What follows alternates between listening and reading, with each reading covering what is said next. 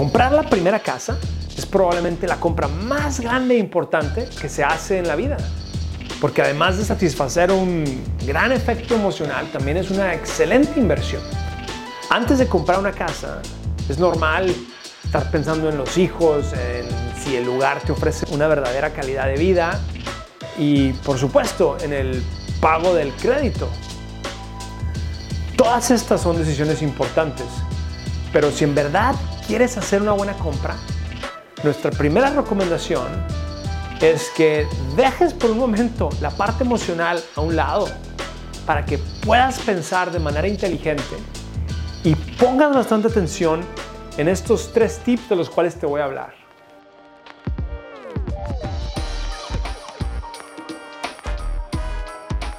Bienvenido a Hábitos Financieros, un podcast en donde Carlos García, el experto en inversiones y presidente de FinHabits, tocará temas que te ayudarán a manejar tus finanzas, invertir en la bolsa y prepararte para tu futuro de una manera inteligente, práctica y eficaz. Te saludo desde Nueva York. Soy Carlos García, el presidente de FinHabits, la app financiera número uno en español que te permite invertir en la bolsa desde 20 o 100 dólares por semana. Tú decides cuánto. Baja la app de FinHabits hoy mismo y empieza a invertir. Lo frecuente al comprar una casa es que se haga mediante un crédito. Por tal motivo es importante que tengas conocimiento en aspectos básicos que pueden pasar por alto y que sin duda generan grandes pérdidas de dinero si no los entiendes. Entonces, hoy quiero hablarte de estos tres tips que te pueden ayudar bastante. Primer tip es calcula tu presupuesto. Calcula lo que puedes pagar. Debes ser realista al comprar una casa y hacer un presupuesto que tome en cuenta tus ingresos y egresos te permitirá saber cuál es el costo que tú puedes cubrir mensualmente. Por ello es, es bien importante que esto lo tienes que hacer antes de concretar la compra.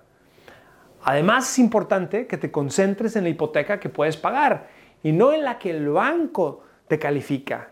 De igual manera debes tomar en cuenta los gastos adicionales que, que incluye el comprar una casa, como por ejemplo el pago de los impuestos, el pago del seguro de la propiedad, así como todos los gastos de los servicios. Todas estas cosas deben estar incluidas en tu presupuesto. De manera general, la recomendación que nos gusta dar es que tú sigas la regla del 30%. Quiere decir que el pago mensual de la hipoteca de tu casa no debe de superar el 30% de los ingresos mensuales disponibles. Este es el dinero libre de gastos después de impuestos.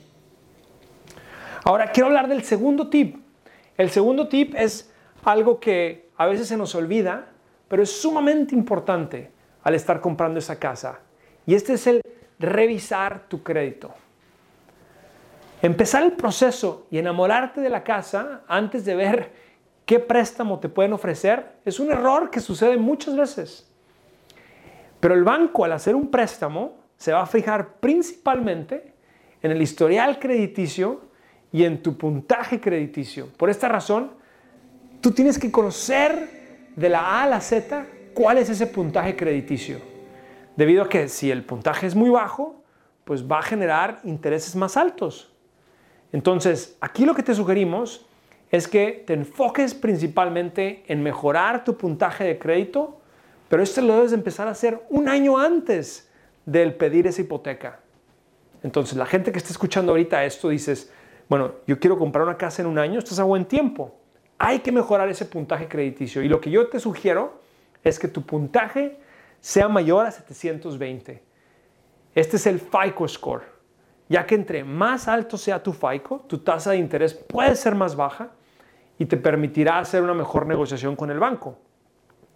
Por otro lado, los bancos van a monitorear tu crédito, ojo, antes y después de cerrar la compra. Por eso debes de cuidar muy bien tu crédito evitando otros préstamos para compras innecesarias. Es muy común cuando alguien una semana antes de comprar la casa o de cerrar esa, hipoteca, vaya a abrir una tarjeta de crédito porque se fue de compras con la familia y abre una tarjeta de crédito. Error. Hay que cuidar muy bien ese historial crediticio antes y después de hacer la compra. Boletín para negocios de California. Por ley, tienes hasta el 30 de junio para ofrecer un plan de jubilación a tus empleados. Ahora FinHabits tiene planes 401k para que cumplas con el mandato. Evita multas. Registra tu negocio en finhabits.com diagonal 401 Tercer tip. Hay que conocer muy bien los tipos de hipotecas. Hay que estar informados. Porque el no estar informado sobre los tipos de hipoteca te puede costar mucho dinero. Entonces, las hipotecas son un mercado enorme y complicado, no, no hay duda de eso, pero te lo voy a explicar de manera simplificada y cómo tú puedes empezar a entender mejor cuál tipo de hipoteca te conviene más a ti. Hay tres tipos de hipotecas. La, uno, la de interés fijo, dos, la de interés variable y la tercera es una híbrida. Quiere decir que tiene interés variable y también tiene interés fijo. También tiene, hay variaciones en el plazo de lo que dura la hipoteca. La más frecuente es la de la hipoteca de 30 años. Entonces, vamos a explicarlo de la siguiente forma. La hipoteca con tasa de interés fija quiere decir que va a ser el mismo pago mensual en el, todo el tiempo que dure la hipoteca.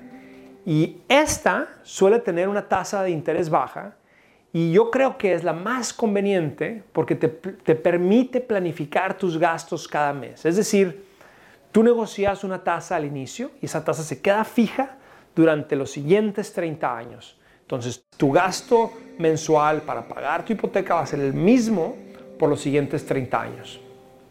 Ahora, el otro tipo que es la hipoteca con tasa de interés variable, estas pueden tener una tasa fija quizá en los primeros 5 años o en los primeros 7 o 10 años, y luego se ajusta la tasa y se vuelve una tasa variable. Con este tipo de hipoteca no tienes tu control de cuánto podría llegar a ser el interés mensual después de que la tasa cambie. Y por eso es un poquito más complicada y este, esta, esta, esta tiene un riesgo más alto para ti. Para poder planificar esto a largo plazo es un poco más complicado. Resulta que esta es más tentadora porque generalmente las tasas iniciales son más bajas, entonces tu pago inicial es más bajo.